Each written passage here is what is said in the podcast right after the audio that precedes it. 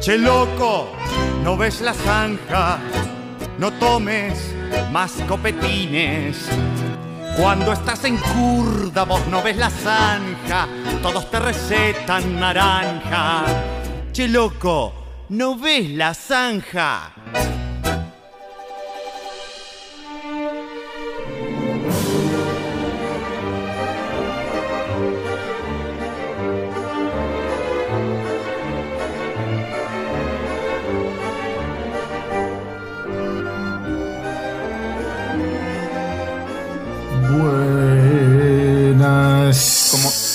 Canción, maestro? ¿Qué, qué? Esto es un podcast con bolas, ¿cómo era? Podcast de pollas. Podcast de Podcast pollas.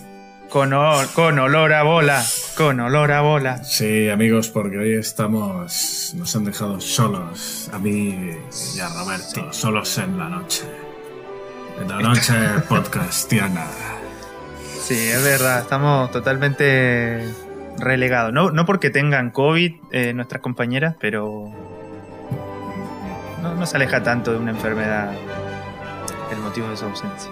Bueno, casi que sí, ¿no? Bueno, no sé, Jimena está estudiando. Sí, Andrés sí que me parece que está un poco malita. A ver si luego nos, nos manda unas líneas, nos explica cómo se encuentra y tal.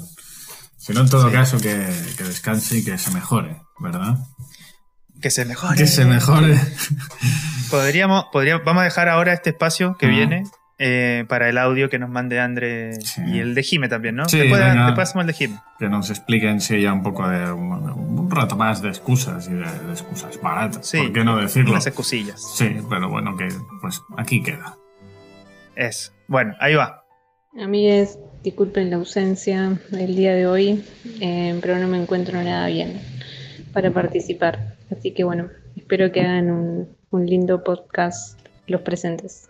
Bueno, ahí estaba el audio. Sí. ¿Qué van a Para mí, para mí, ¿Qué van a sonaron decir? excusas. ¿Qué van a decir? Ay, bueno. en fin. En fin, sí. Este, bueno, habíamos quedado la semana pasada, maestre, eh, de traer, de ya entrar de lleno eh, a un ciclo de, de películas de Ghibli, ¿no? De, ah, teníamos una discusión antes de, de comenzar todo esto sobre la pronunciación de- del estudio. ¿Cómo, cómo le dicen allá Aquí es Ghibli. Ghibli? ¿no? No, yo siempre lo conocí como Ghibli, o sea, Ghibli, estudio Ghibli. Yo creo Ah, que es por la influencia de Manu Ginobili. ¿Sabes? O sea, yo creo que viene de, de ahí que lo digáis Me así en parece el que sur. sí, maestro. ¿sabes? Ahora que lo pienso, me parece que sí. Tienes toda la razón. Igual yo te estoy diciendo de, de- de Chile, ¿eh? porque mi hermana, Claro. que seguramente le voy a mandar este audio para que lo escuche, este, este podcast, eh, fue la gran, la gran influencia para que yo viera películas de Ghibli o de Ghibli. Eh, y ella siempre le dijo Ghibli. En realidad, ahora que lo estoy pensando, nunca le presté tanta atención. ¿ah? Puede ser que puede ser que ella le dijera Ghibli. No, no estoy seguro. Vamos, vamos a preguntarle cómo es la pronunciación. Sí. Ella seguro sabe. Deja- dejémosle Sí, un hueco también. También una lástima que no lo hayamos pensado antes y que, te- que, ya, que- ya que somos menos hoy, pues que, que entrara en la, en la conversación. Pero bueno, en todo Eh, caso sí. le, le podemos dar un huequito ahora. Y, y quizá para otra semana también. Eh, de hecho, de hecho, está buena la idea. Eh, le voy a pedir un audio a ver que, que nos comente algo de esta, de esta peli. Y después más adelante le podemos dar el espacio ahí para que para insertarlo. ¿Qué te parece? Venga. Buenísimo. Y ahora esto será el podcast hoy, pues sigue citando a, a terceros y eh, ir dejando Exacto. espacio y que lo hagan otros, oye, porque al Me final... gusta, igual, ¿eh? Ojo. Sí, sí, sí. Es una buena opción. También llevamos mucho tiempo acá. trabajando en esto, ¿sabes? Y también está bien delegar un poco ya que hemos llegado a este nivel, ¿no? De- Sí, que se haga solo, si total ya, ya Esto funciona solo, funciona solo este podcast. Das al play y, y va como un tiro, ¿no? No hay que hacer nada. Sí. Eh, es- ah, acaba de decir también de que este, este podcast, Anchor.fm La Zanja, más conocido como La Zanja, para el que no lo conozca todavía y esté entrando recién a las fauces de esta vorágine de, audios, es el número 52, maestro. Ya superamos dos veces ya con, por dos capítulos el medio centenar de, capítulos. Me parece que es un número igual, ¿ah? Sí, un número es, eso es innegable. un número Pero- importante, un número importante. Sí, sí, hombre, pues son, ¿eh? Fíjese, el otro día estábamos, 52. mira, estamos a 23 de enero, si mal no recuerdo. Además, creo que estamos más o menos rozando el segundo aniversario, probablemente, de- del inicio. O sea, segundo aniversario cronológico, no por número de episodios. Claro. Por aquí debió ser en finales de enero, porque nos conocimos por estas fechas un poco antes, Por quizá por. Navidad Sí, sí, sí. del 2020, Eh, Totalmente, maestro. cuando éramos Sí, sí, sí. felices, De hecho, dicen, antes de la pandemia. de hecho la- en, la, en, la, en la búsqueda del fuego, mira, maestro, estamos, tienes toda la razón. Va, ahí Porque va. en busca del en busca del fuego fue el 26 de enero del 2020, Madre mía, maestro. cómo es- casi se nos pasa esta efemeridaca. Es tre- tremenda bonito. efeméride loco que te mandaste. O sea, 26 de febrero del 2020 se iniciaba la zanja, maestro. Iniciábamos la construcción de este espacio. ¿Qué te parece? No sé, podríamos. mm, No sé si es fácil editar la Wikipedia, pero podríamos probar de, de colar la efeméride ahí en la Wikipedia. Total, si alguien puso lo de los quesos Que y Huesca. Pero bueno. Bueno, 52 capítulos después de ese 26 de enero del 2020.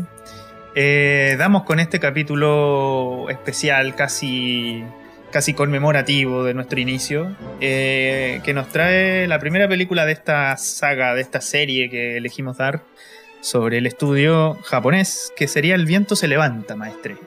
Correcto. Eh, es la película que me tocó a mí, eh, así que podría empezarla si quieres, si, si quieres tiro ahí una especie Sí, como- no, me parece muy correcto, sí. Que, Sí, porque ha- ha- ha- hagamos también una, un recordatorio de lo que son las películas de la serie. La primera que me tocó fue El viento se levanta, que la, la vamos a discutir hoy con Dani.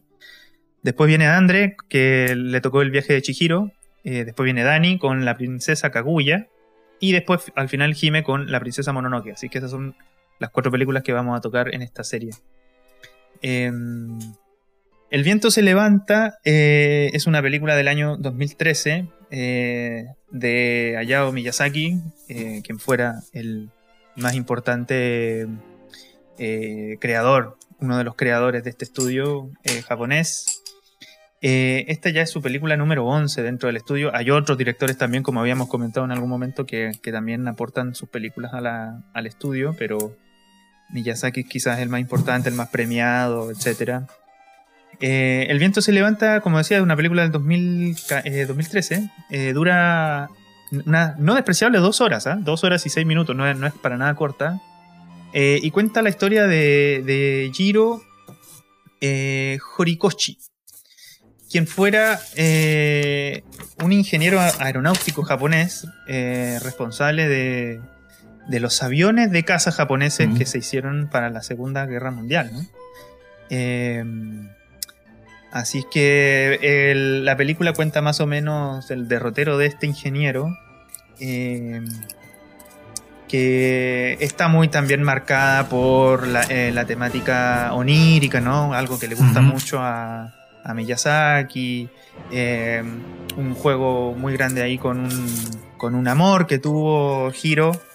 eh, y bueno, toda la historia que, que, va detrás, que es eh, el momento en el que, en el que ocurre la historia, que es la, Segunda Guerra Mundial.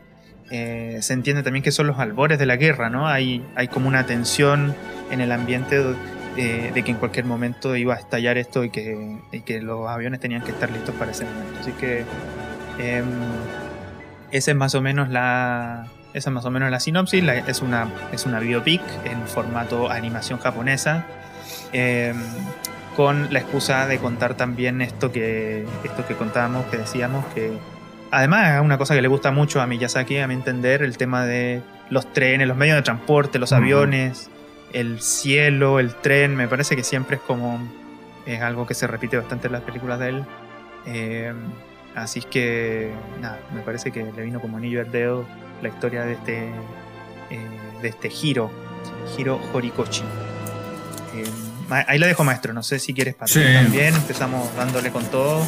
No, eh, te acaba de decir que, bueno, hablabas de esto de que, de la, como, bueno, del todo la ensoñación ¿no? que hay acerca de, bueno, en este, que es muy típico del, universo Miyazaki, ¿no? Todas está un poco que, son películas que siempre más, algunas más, otras menos, ¿no? Pero hay, una, están rodeadas de fantasía en cierta manera, pero en este caso quizá tenemos a la película más realista de, de, Miyazaki, ¿no? Que nos presenta, bueno, un personaje real que de hecho existió y bueno, sí que hay eh, lejos de fantasía, sobre todo cuando duerme, ¿no? Que se encuentra con una especie de mentor, ¿no?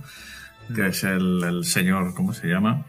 Un eh, Caproni, ¿no? Sí, un italiano, un, ingeniero italiano como anterior a él, ¿no? En el que se inspira nuestro amigo Giro Horikoshi, ¿no? Para crear em, sus aviones.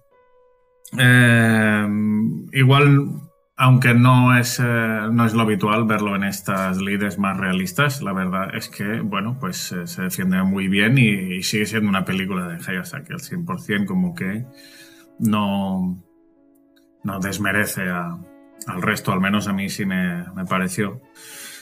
Eh, aunque sí que, bueno, no sé si antes de, de destriparlo, pues voy a decir las cosas buenas, no sé, tampoco... A ver, no, no nos pasemos así de entrada, ¿no? Bueno, no hay, no hay mucho que destripar, a ver, tampoco, o sea, simplemente cosas que dije, ah, bueno, esto me hubiera gustado. O sea, hay películas que quizá son mejores, ¿no?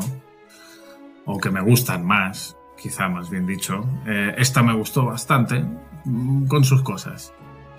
No sé. Tú, ya la habías visto esta peli, ¿no? Sí, yo ya la había visto. Sí, me gustó más la primera vez que ahora que la he vuelto a ver.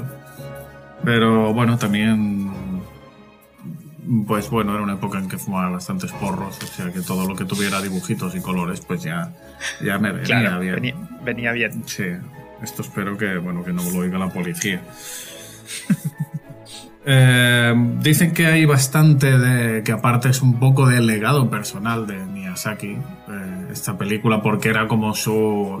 decía que iba a ser su última película. Ahora parece ser que ya no era la primera vez que, le, que lo decía pero se suponía que sí por su, porque se ve que estaba enfermito y que tenía 72 años, ya dijeron, bueno, ahora se ve que sí que ya, ya está, ¿no? Ahora sí que ya se retira. Pero me parece que esto todavía no es cierto, creo que se ha anunciado que está haciendo otra película. Eh, y bueno, si no muere por el camino, pues supongo que, podremos decir que El viento se levanta es la penúltima película de Miyazaki. Eh, digo que es película testamento porque eh, de alguna manera hay temas eh, que son que tienen que ver como con la vida de Miyazaki o eso es lo que se lee por ahí dicen que al igual que mm, la una de las protagonistas no la que es la, chica de la que se enamora Jiro Naoko que es una, una, chica con una salud muy débil no afectada por la tuberculosis de que está inspirada por la madre de Miyazaki, que se ve que sufrió esta enfermedad y él estaba muy unido a ella. Y, de alguna manera es, eh, yo creo que se nota que sabe de lo que habla, o al menos son las, eh, las partes más emocionalmente impactantes, quizá tienen que ver con, eh, con, la relación cuando la chica está muy débil, realmente no, y se ve esa relación ya un poco difícil, ¿no? del final. Em, Aparte dicen que fue un gran, eh, que sí que realmente era muy aficionado a, la aviación, que era un tema que le apasionaba. Y incluso hay un personaje que es muy curioso, que es este, este jefe que parece cabroncete pero buena gente a la vez, ¿no? Que es como... Sí. Es el señor Kakasawa. No, perdón. Kurokawa. Se te cruzan, se te cruzan ahí. esta era, una, broma de gusto pésimo. Pero bueno. El señor Kurokawa dicen que es el mismo Miyazaki, que es un. O sea, que es el mismo metido, que es él como trabaja, su forma de trabajar y tal. Es una ah. especie de guiño a, sí mismo. No sé. Eh, sí que es cierto que a mí eh, me ha parecido eh, un poco larga. Larga no porque dos horas sea una película larga o porque no puedas hacer una película de animación de dos horas, sino porque creo que eh, está tan centrado en esa relación entre entre Giro y la chica, que aparte es una relación, una, una relación que es un poco tópica, que se escapa un poco de los personajes femeninos más distintos que hemos visto en otras películas, ¿no? Que aquí no deja ser un poco el tópico de la chica tísica que se va a morir porque es débil y pobrecita. Y eso se hace muy largo y deja otras partes de la trama que pudieran ser quizá más interesantes, quedan un poco más, eh, bueno, que ahí se intuyen que está bien, que entiendo que él tampoco quería hacer ahí una, un drama histórico prebélico sobre la, no sé, un thriller ahí de espionaje sobre, sobre planos y no sé qué, no sé cuántos. Aquí traigo los documentos, ¿no? Como, como el gran eh, Eduardo Pinto y su carpeta de documentos. Pero sí que me pareció un poco falta de nudo la película, como que en cuanto a los personajes, no sé, Jiro es un genio, su amigo Honjo es otro genio, su jefe es un genio, eh, y poco más, hay, pocos más personajes, eh, además pocos personajes femeninos, no se sabe mucho de los padres. Eh, aparecen como muy de refilón, no sabemos cómo ha llegado Jiro donde ha llegado. aparece la hermana, como pero muy al final se le da muy poca importancia.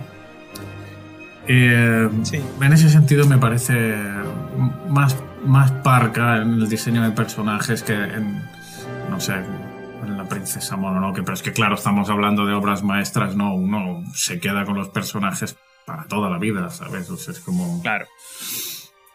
Es difícil bajarse de, de, los mm. otros de los personajes que ha creado Miyazaki en otras películas, la verdad, ¿no? Es, en ese sentido, sí, es bastante menor la construcción que, ha hecho ahí, en, esta. Hmm. Hay, por ejemplo, no sé, eh, aparece un tipo que no sé si es alemán, que es una. coincide con él en el hotel, que es un tío, joder, que es. es pianista además, bueno, sabe de todo un poco. Es un personaje súper interesante que te, uy, te despierta una intriga cuando aparece, ¿sabes? Es como que de golpe despierta una intriga ese personaje y de golpe sí desaparece ese personaje, se entiende por qué desaparece, ¿no? Porque sabe demasiado. Y esa historia se muere ahí un poco y es una lástima, ¿sabes? Porque ahí me gustaba eh, por dónde empezaba esa... por dónde iba aquello, ¿no? Y vuelve de nuevo a, bueno, estoy construyendo un avión, aquí mi, mi chica está enferma, la pobre, y todo bien porque es, joder, es Miyazaki, es, eh, igual visualmente es increíble y te sabe sacar la lagrimita y es muy emocionante, pero ahí eh, me ha faltado un poquito más.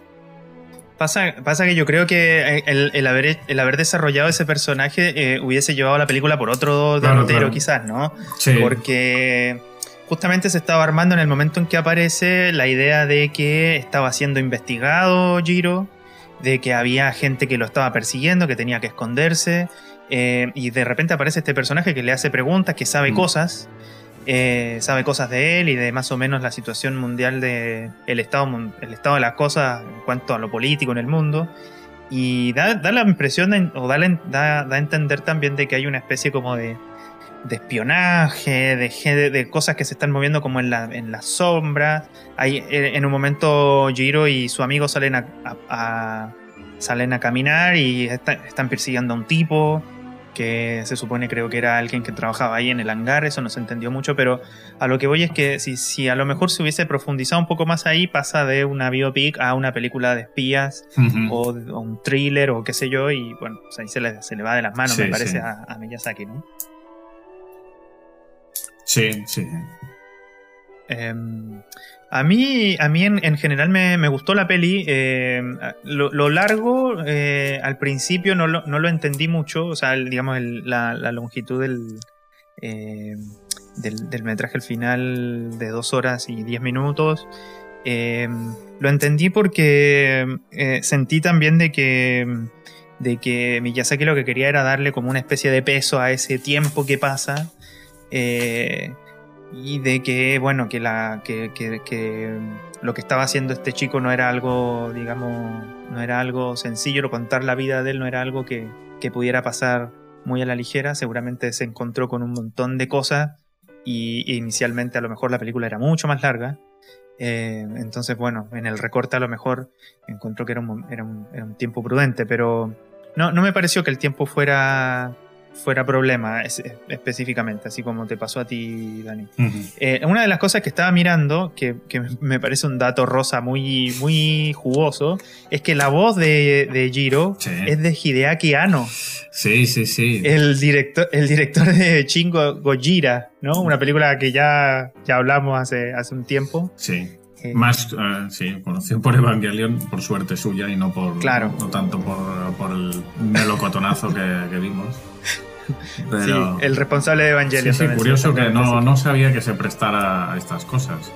Que si eh, hace también de actor o, yo qué sé qué puñetas. Eh, claro, puede hacer lo que quiera, es ya que Anya, ¿no? Es un poco, no sé, Tommy Wiseau, ¿no? Eh, sí, pero bueno, pero a ver, mantengamos también los límites, maestro. A ver, se hizo Evangelion, Evangelion no es cualquier cosa tampoco. No, no, desde luego. Ahora tú, tú, has visto los reboots estos que, que están sacando. Evangelion no, 3.14, 3.14.15 o no sé por cuál vamos. Evangelion Pi 17. O, ah, la mierda. No sé, bueno, es que están. Salen películas. No, yo la Evangelion la vi en mi, en mi tiempo, en, hace, mucho tiempo ya, y vi las películas también y me encantó. Es una serie que, que siempre, siempre vuelvo a visitar, igual que Robotech o alguna otra. Pero Los Caballeros del Zodiaco, o sea, son, son series como, como muy legendarias. Em, bueno, pero no nos vayamos, no nos vayamos. Em, volviendo, a, volviendo a la peli, me, gustó también em, eh, el hecho este que decías al principio de que no es una película muy, muy del estilo Miyazaki, o sea, como que pareciera ser de que hay una, hay como una eh, como que se puso más serio, como que hay una, cierta madurez, se podría decir, en su pensamiento. Eh, también leía eso de que quería que fuera su última película. Eh, yo he leído varias, varias, varias entrevistas de Miyazaki, siempre dice que es la última, y al final siempre termina como haciendo la siguiente, ¿no? leía por acá de que más o menos creo que es la sexta vez que dijo de que iba a ser su última película. Qué pesado. Es un pesado, la verdad que es un pesado. Eh, hay una cosa que me llamó mucho la atención de la peli, es que en más o menos como el primer tercio podría decirse, eh, cuando ya eh, el personaje de Jiro es, adulto y está viajando en un tren, cosa que hablábamos al principio, una de uno, de los, tópicos que le gusta bastante a, Miyazaki, el tema de los transportes, es como una cosa que la tiene bastante presente en todas sus películas. Em, eh, va, en un, va, en un, tren que ahí es donde conoce a la, a la chica, que es donde la ve por primera vez. Él, viene un viento y le saca el sombrero y la chica agarra el sombrero y bueno, es la primera vez que se conocen. Em, a los segundos eh, de, que pasara este acontecimiento, eh, empieza un terremoto, man. Sí. Que, que, por lo que tengo, lo que tengo entendido acá es el terremoto de 1923. Eh, de Canto. Canto se llama seguramente el, epicentro donde fue el, donde fue el terremoto.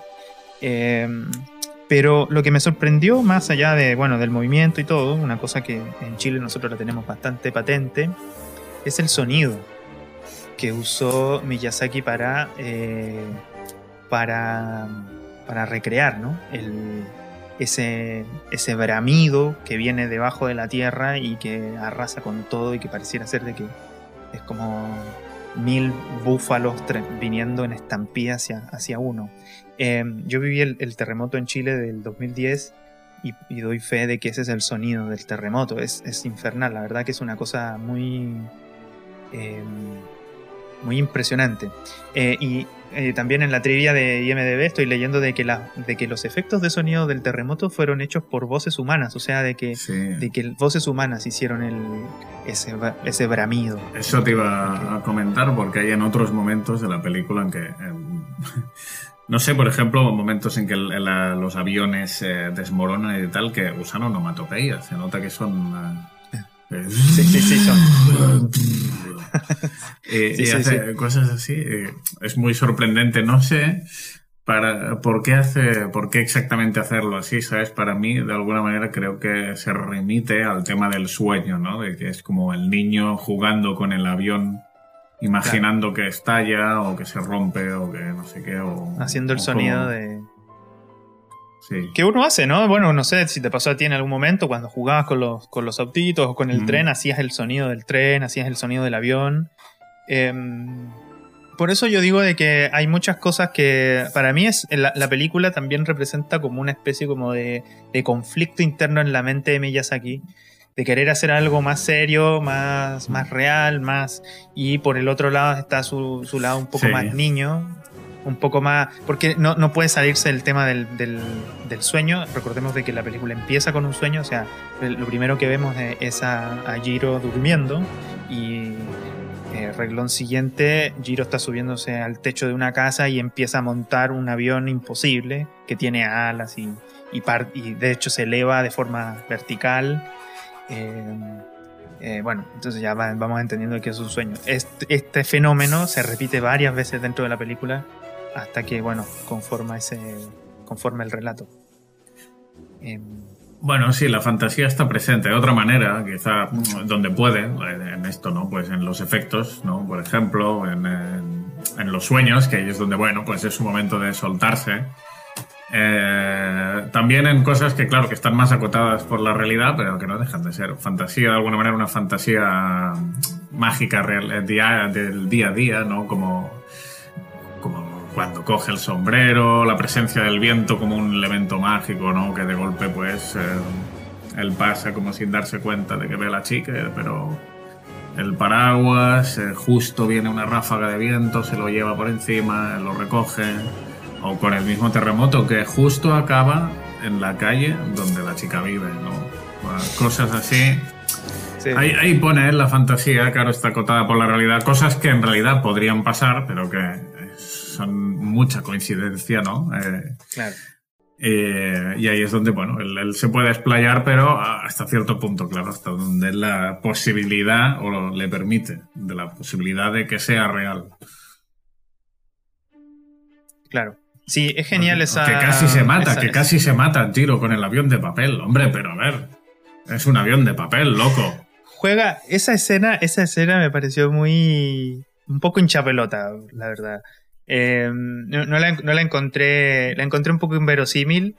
Eh, digamos, era, era una situación real que se estaba dando, pero pareció un poco medio que había una. había un limbo ahí, como que en cualquier momento la chica se caía y entraba en una nube y todo se volvía un sueño, ¿viste? Era como que. Mm. eh, era en, un- en una escena específica donde, donde la chica está. La chica, digámoslo, tiene tuberculosis. Eh, entonces, eh, cuando están en el hotel eh, y tienen ese segundo encuentro, ya más adultos, pareciera ser que tiene un- una baja de salud y está recluida en su habitación.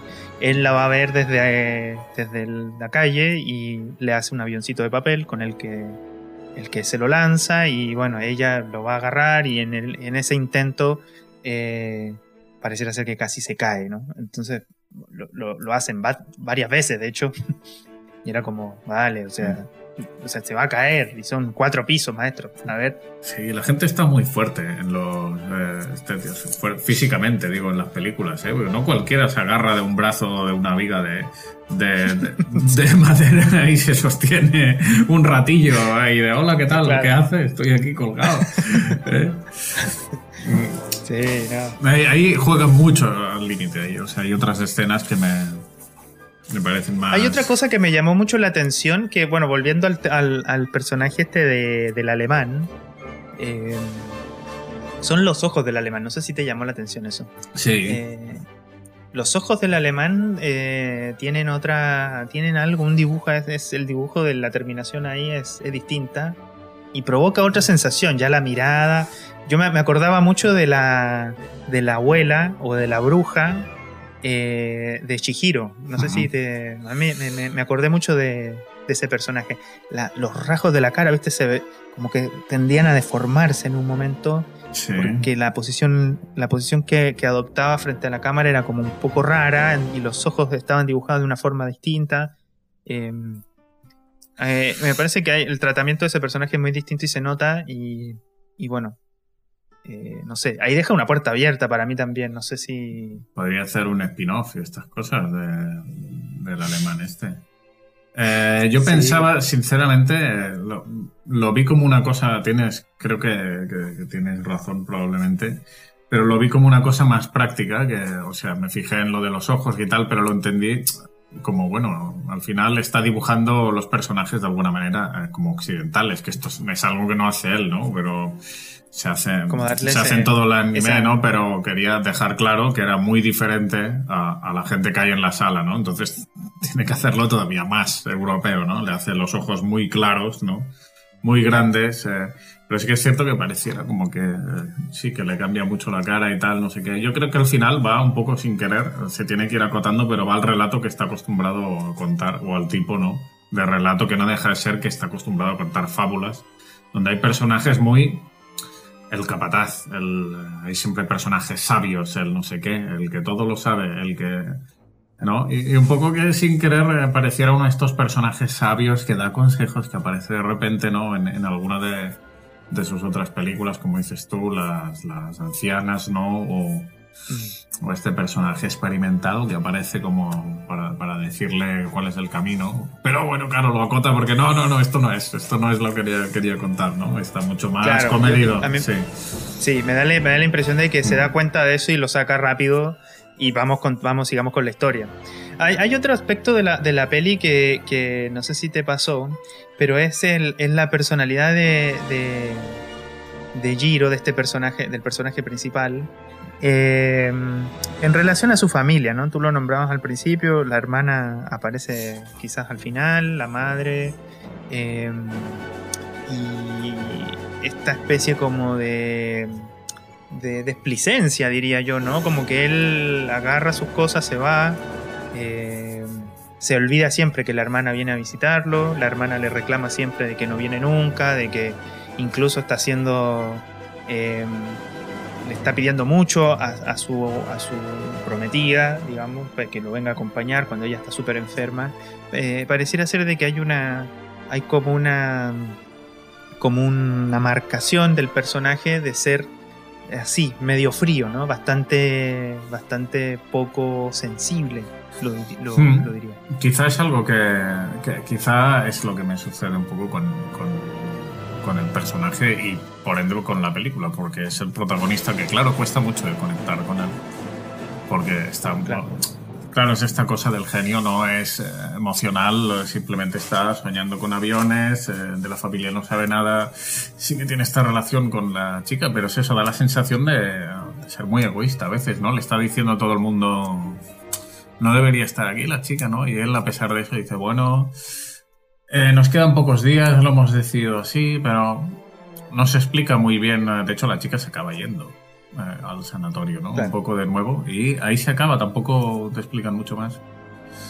Eh, y sí, no, no, los, los, padres que incluso podrían salir al final de la película, ¿no? O en un momento están, pero no están. Están en la casa, pero no han venido. y bueno, se me hace muy extraña esta, toda esta frialdad, todo este... Quizá quiso remarcar que era un personaje un poco ambiguo y ambivalente, eh, no sé si lo supo hacer. Eh, quizá esto sí se sale mucho de lo que de lo que quiere, de lo que hace normalmente y quizá le costó. No, no está tan bien conseguido como quisiera. A mí me da esa sensación que quiso decir, bueno, así era este personaje con sus cosas buenas y malas. Pero estas cosas malas, no, bueno, esta dualidad no la veo tanto, veo más como una especie de vacío, no como una especie de como si fuera un personaje muy, muy plano. Pero pues eso, que no lo sabremos nunca, no sé que entremos en la, mente de, Miyazaki, que de momento no...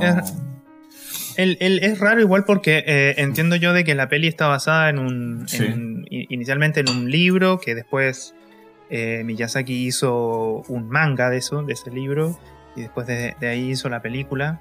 Eh, él, hizo el manga, es una versión libre del libro, o sea que hay elementos ficticios también en la película, obviamente. Eh, digamos, no es un biopic eh, así tan, eh, tan estricto. pero me, llama la atención igual de que Miyazaki se haya, se haya interesado en este personaje, porque Miyazaki es una persona abiertamente pacifista, incluso contraria a, todo militarismo, a todo eh, digamos, no sé, es bastante ambientalista también, es como, es raro igual.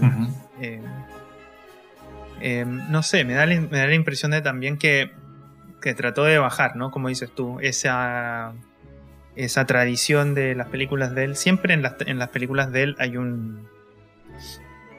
Hay un, eh, hay un mal que es muy superior a ese, a ese bien tan eh, primigenio, ¿no? Que lo vemos al principio de la película, una cosa como muy.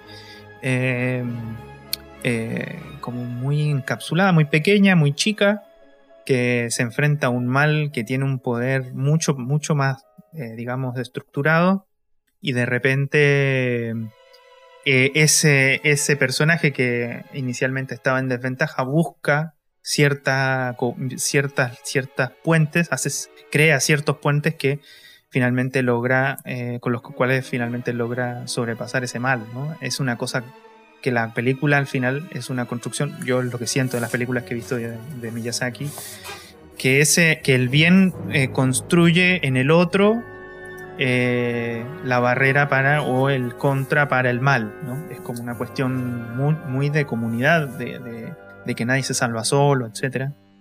que es algo que me gusta mucho y que justamente bueno, en esta película no, no se ve, ¿no? Es una cuestión, incluso no hay un mal así como tal en esta peli.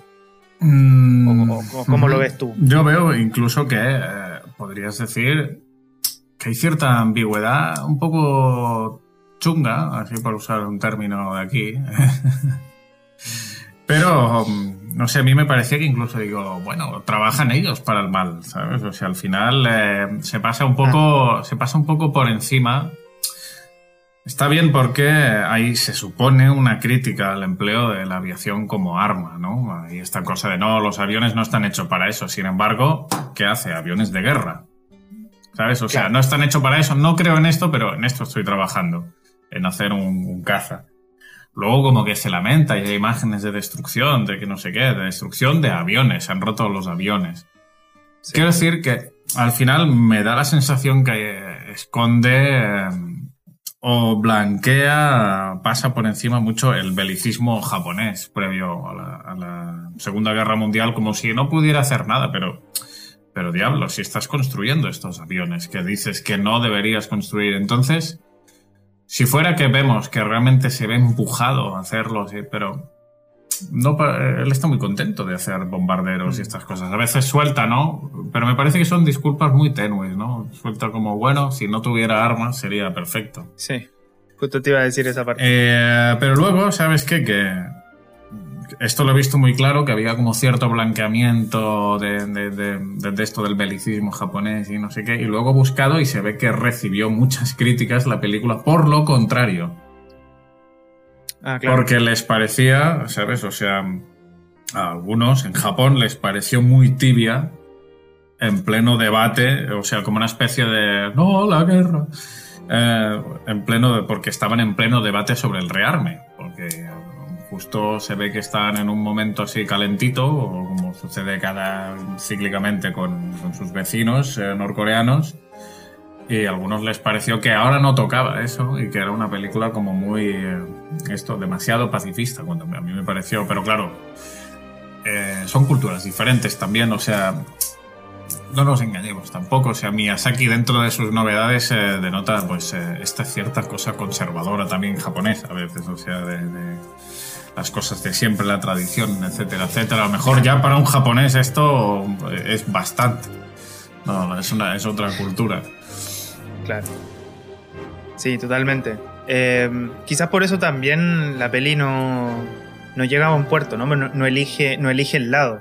Me parece que el- lo que lo que elige Miyazaki al final es un punto medio, eh, más ligado como a algo onírico, más personal, algo que a lo mejor no, no lo ve, ¿no? No- nunca vemos a pers- al personaje este de Jiro contento por haber hecho un, un- un- un Ujú. arma, ¿no? Que finalmente va a matar gente.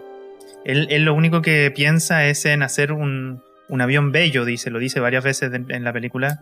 Dice, o sea, ese es mi, ese es mi objetivo en la vida, hacer un avión bello y se imagina un avión que lo está construyendo en base a, a, a- a un- a unos ciertos cálculos, qué sé yo, que está todo el tiempo calculando.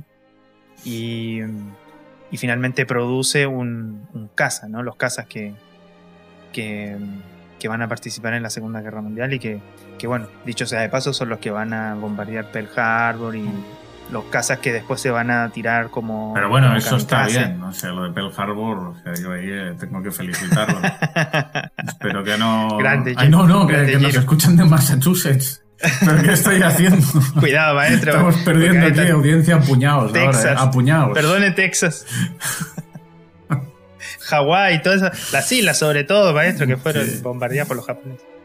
Eh, fue. Sí, bueno, no sé. Es una eh, me, me- dejó una sensación rara al final. Eh, mm, no, me- la película en, en sí me gustó, me gustó mucho la música, Ujú. eh, me gustó mucho el, el uso del sonido, eh, los paisajes a los que ya nos tiene acostumbrados eh, las películas del estudio Ghibli eh, son, son impresionantes. Los detalles, a mí me encantan los detalles. cuando está haciendo los números en la hoja y lo está escribiendo, la pava que suelta el vapor en una escena del atardecer ahí en su cuarto, la lluvia, eh, la pintura, cuando, cuando la- se ve a la Ajá. chica pintando y tira los trazos sobre el lienzo, me parece una cosa de, una- de un detalle tan, tan hermoso que bueno, que es algo que nos tiene bastante acostumbrados él. Sí. eh, Eh, Me pasa, mira, que te digo, cuando lo he visto, eh, ¿sabes? A mí, a mí mi película favorita, la que más veces he visto y que no está entre las que vamos a ver porque, pues bueno, por no insistir en el tema, es Porco Rosso. Eh, aviones y tal, o sea, me han entrado muchas ganas de verla, ¿sabes? O sea, en verdad eh, que, que sí, sí. eh, sí que es cierto, por ejemplo, el, efe- el efecto que hace con el viento, ¿no? Como que, por ejemplo, ¿no? En la hierba o, o en las cosas, como se levantan cositas ahí. de- sí, sí, bueno, cuando ves una peli de, del estudio Ghibli, pero yo creo que concretamente de, de Miyazaki, eh, o sea, la calidad de los detalles y, bueno, lo tienen muy en cuenta, ¿no? De, que se hacen en pequeñas cositas también la, Sí. la película. Mm. Sí, sí. Eso me pareció. eh, O sea, bueno, es algo que, que sé, uno cuando va a ver una película del estudio más o menos sabe, entiende de que se va a encontrar con esa, con ese nivel de, de detalle y de, y de. Di- Digamos que al final es como una cosa media de fetiche, yo me, imagino, ¿no? Mm. Debe, debe hinchar mucho las huevas Miyazaki para que, para lograr ese tipo de cosas y que, y que se noten bien, porque la verdad que se, eh, se agradece, la verdad se agradece mucho ese, ese tipo de, de trabajo. Eh, no sé qué más, maestro. Eh, me parece que Mira, es um, una... solo por, por destacar la. Bueno, es que antes hablabas de esta escena de cuando. Que hablan de los aviones, ¿no? De los bombarderos, estos, los cazas, perdón, no bombarderos, que ahora sabemos que hay de dos tipos, ¿no? Eh, Sí. Los cazas, ¿no? Que él está como en el sueño de nuevo, pero con su amigo mentor Caproni. Y está soñando, ¿no? Y ve todos estos cazas que van a la guerra y, su amigo, bueno, dice, pero ninguno de estos volvieron a casa. Dice, triste, ¿no? Y el otro dice, eso no importa. Lo que importa es que los aviones son sueños y no sé qué. Y pensé, hombre, sí que importa, hombre. Pero si eso sí, que cada uno tenía su familia y sus cosas. Lo que importa es que hiciste un avión muy guapo. Ahora no te... tampoco le des muchas vueltas. Claro, sí. A mí, a mí- a mí hay partes también, por ejemplo, sí. la primera vez cuando intentan, hacen, hacen una prueba en uno de los aviones y el avión explota. Eh, y bueno, el, el- el piloto abre, abre el paracaídas y logra caer. Lo primero que le preguntan después de la escena siguiente es cómo está el piloto. Y eso me parece... de- ahí tiene pequeñas cositas, viste, la, la película de, de una humanidad que a lo mejor se está perdida en ese, en ese fondo, eh, que es la guerra y para lo cual se van a usar los aviones al final. Pero es muy poco, como eh, yo coincido contigo. O sea, es muy poco y no, al- no alcanza como para poder posicionar, tener, eh, agarrar una postura, ¿no? Decir, bueno, o sea, nos vamos a poner eh, en esta vereda y vamos a tratar de defender esta postura. Eh, me parece que esas pequeñas cositas, si bien dan algo de humanidad al personaje y a otros que, que por ahí pululan, me, me parece que no alcanza. Eh, así que, no sé, maestre, ¿qué otra cosita más le podemos agregar al, Yo la verdad de, mi lista tengo nada. en verdad me, faltó un poco, bueno, lo que te he dicho, eh, que los personajes, sobre todo los secundarios, ¿no? que muchas veces eh, dan mucha vida y aquí son como, están muy desdibujados. amigo Honjo, no sabemos, bueno, es un personaje que está ahí para que no hable solo, prácticamente, o sea, no... Eh, la hermana, bueno, no se sabe muy bien qué función cumple. Eh, me, ha faltado esto, me ha faltado cositas, ¿eh? dentro de que eso es Ghibli y es eso, y que ya por el bagaje y por el bagaje de Miyazaki son increíbles, ni que sea por ver eh, cómo dibujan aviones, casi, casi. Eh, me ha faltado un poco, no es, de la... No es una mala película, ni, por asomo tampoco. Pero tampoco será de las mejores. Claro, lo que pasa es que, bueno, la, la, vara es muy alta, la que nos tiene acostumbrados el hombre. Entonces, bueno, cada, se notan mucho esos, esos detallitos que, que, nombras tú. Por eso yo creo que, que no, no llega al podio de las mejores. Bueno, em, si quieres le, podemos, le, ponemos un par de zanjas. Y... Sí, ¿tú qué dices? ¿Voy yo primero? Venga. A ver. Bueno, lo estábamos diciendo ya, eh, ver una película de él significa también tener una expectativa bastante alta. Ya sabemos nosotros de ver películas sin expectativas, justamente el capítulo anterior era, era una de ellas. Em, pero ya hablando, o sea, ya sabiendo, es como, no sé, ver una de Scorsese, ¿viste? Ver, ver películas de, de grandes directores que uno más o menos espera algo importante. Eh, me pasó, me pasó algo que lo apuntabas tú ya, Dani, que, que hay ciertas cosas que le faltan eh, de este universo que ha creado Miyazaki en nosotros que se hacen, se hace muy patente, entonces eh, eso por un lado y por el otro también la historia que, le falta posicionarse para mí, ¿no? tomar una de las veredas y decir, bueno, me planto aquí, desde aquí cuento, eh, me parece que también faltó. Así que le voy a poner un 4 cuatro, cuatro zanjitas. Pues yo por no por no defraudar, digamos, o sea, eh, voy a poner un 3,99. Eh, no, un 4, 4 igual, pero no, no lo voy a añadir ni quitar ningún de esto. sí que me gustaría, ostras, además añadir esta cosa de que una cosa que era un tópico, o bueno, un tópico, un tópico positivo en sus películas era el papel de las mujeres. Que creo que aquí eh, no existe, es un mundo totalmente mm. masculino y en ese sentido la película es mucho más tópica. El personaje de la chica incluso es como que lo hemos visto muchas veces, ¿no? El, personaje de la chica enferma y tal, y con por mucho homenaje que sea. Mm, me ha faltado más, presencia, más... Eh, este personaje femenino que, que, dice, venga, hombre, que, ¿sabes? O sea, que le da un poco de guerra, que podría, pensaba que sería quizá la hermana o, la madre o no sé. No está, no existe. Me ha faltado eso también, aparte de todo lo que ya hemos dicho anteriormente. Sí, es verdad, coincido 100% con ese comentario. Bueno, eh, se nos fue la primera de, las, de la serie, eh, El viento se levanta de Hayao Miyazaki, año 2013. Em, ahora vamos a poner este espacio que sigue para el comentario, a ver si mi hermana Carolina nos da un comentario sobre la peli, a ver qué le, qué le parece. Sí. Así que se lo ponemos acá, lo ponemos hasta, ahora. Hasta que la puntúe. Claro, sí, también. Así que... Hola. eh, primero que todo, muchas gracias por invitarme eh, a hablar sobre este, este film tan bello que es El viento se levanta. Mi nombre es Carolina, soy la hermana del Roberto, de Roberto Medina. y eh, nada, soy una ilustradora que, chilena que vive en, en España actualmente, en Salamanca. Y eh, quiero agradecer eh, por haberme invitado a esta conversación acerca de la película El viento se levanta de, de Estudio Ghibli.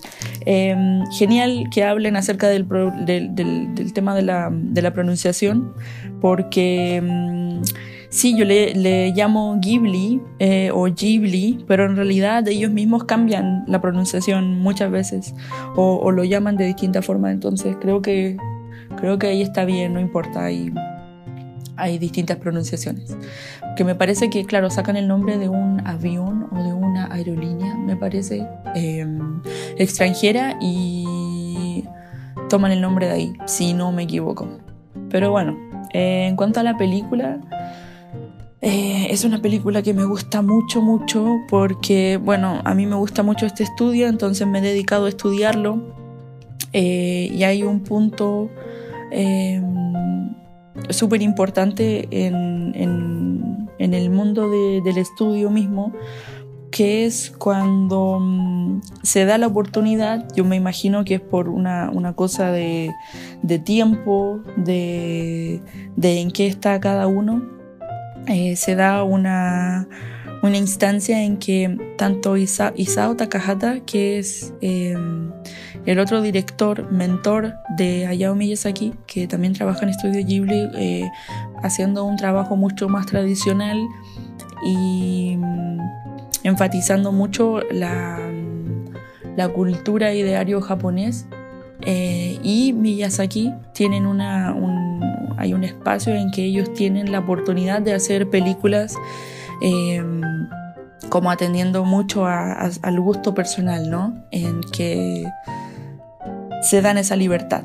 Y esa libertad eh, da este, este, entrega, nos entrega estas dos películas que es por un lado La princesa Kaguya, el cuento de la princesa Kaguya y El viento se levanta. Entonces, eh, Miyazaki sí es una película súper biográfica, de hecho toman mucho tocan mucho lo controversial que significa eh, estar haciendo estos casas, estos aviones que en realidad se utilizaron en la guerra y que cuál es el fin de este avión, etcétera, etcétera. Pero lo que hace Miyazaki, eh, que también se explica, pero también está súper conflictuado por esto, se nota, y en un documental que es The Kingdom of Dreams and Madness, eh, que me parece que salió hace unos cuatro años, algo así, que nos muestran el proceso de creación de la película. Y claro, en la conferencia de prensa, cuando, la conferencia de prensa, cuando esto se, se divulga, hay, hay mucha conmoción de que, cuál es el tema en realidad, etcétera, etcétera.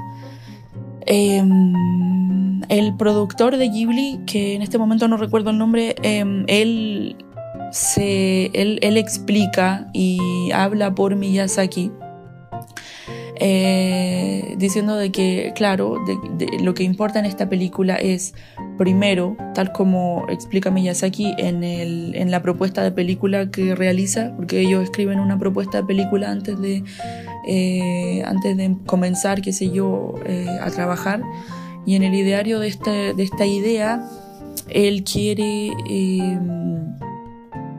quiere reflejar los colores de un, de un Japón eh, que está que florece por, por, sus campos verdes, por como creo que Roberto mencionaba acerca de, de los cielos tan, tan puros y limpios.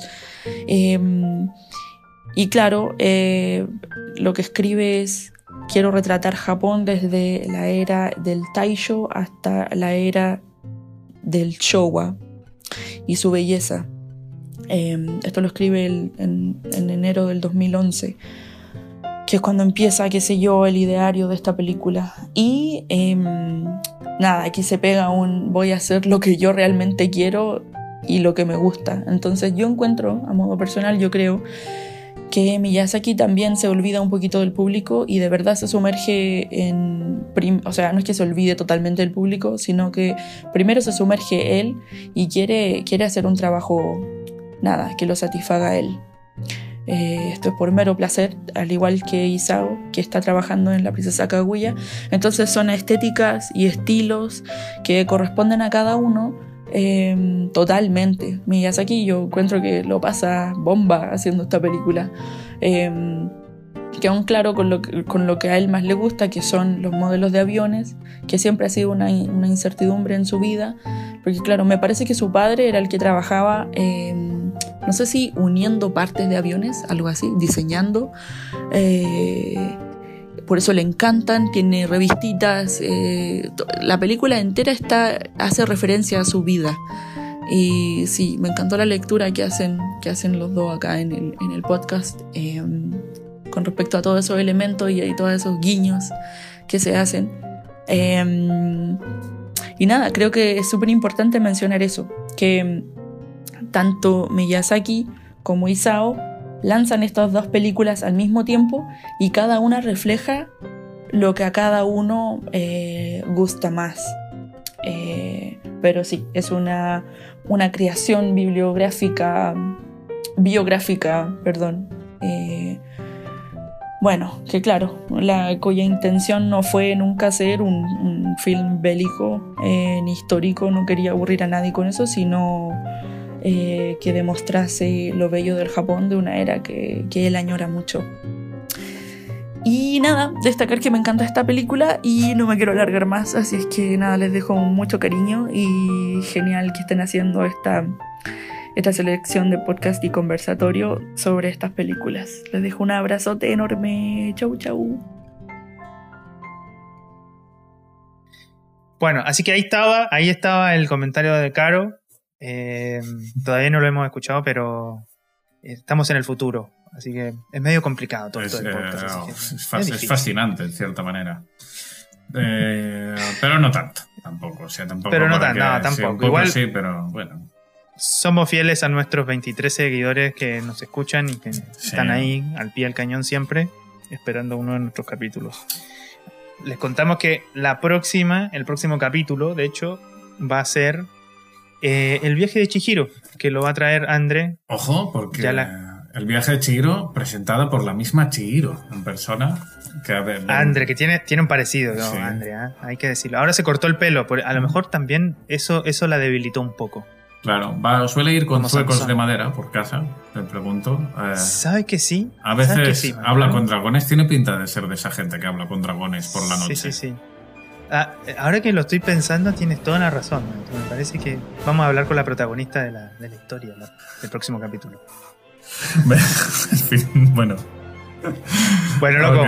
Eh, quedamos así entonces. Un saludo grande a, la- a toda la gente de Massachusetts y a todos los que nos escuchan. Venga. Chao, Chao, maestre. Adiós. Nos vemos. Chau, chau. ¡Ya se van! Qué lástima, porque esto recién empieza.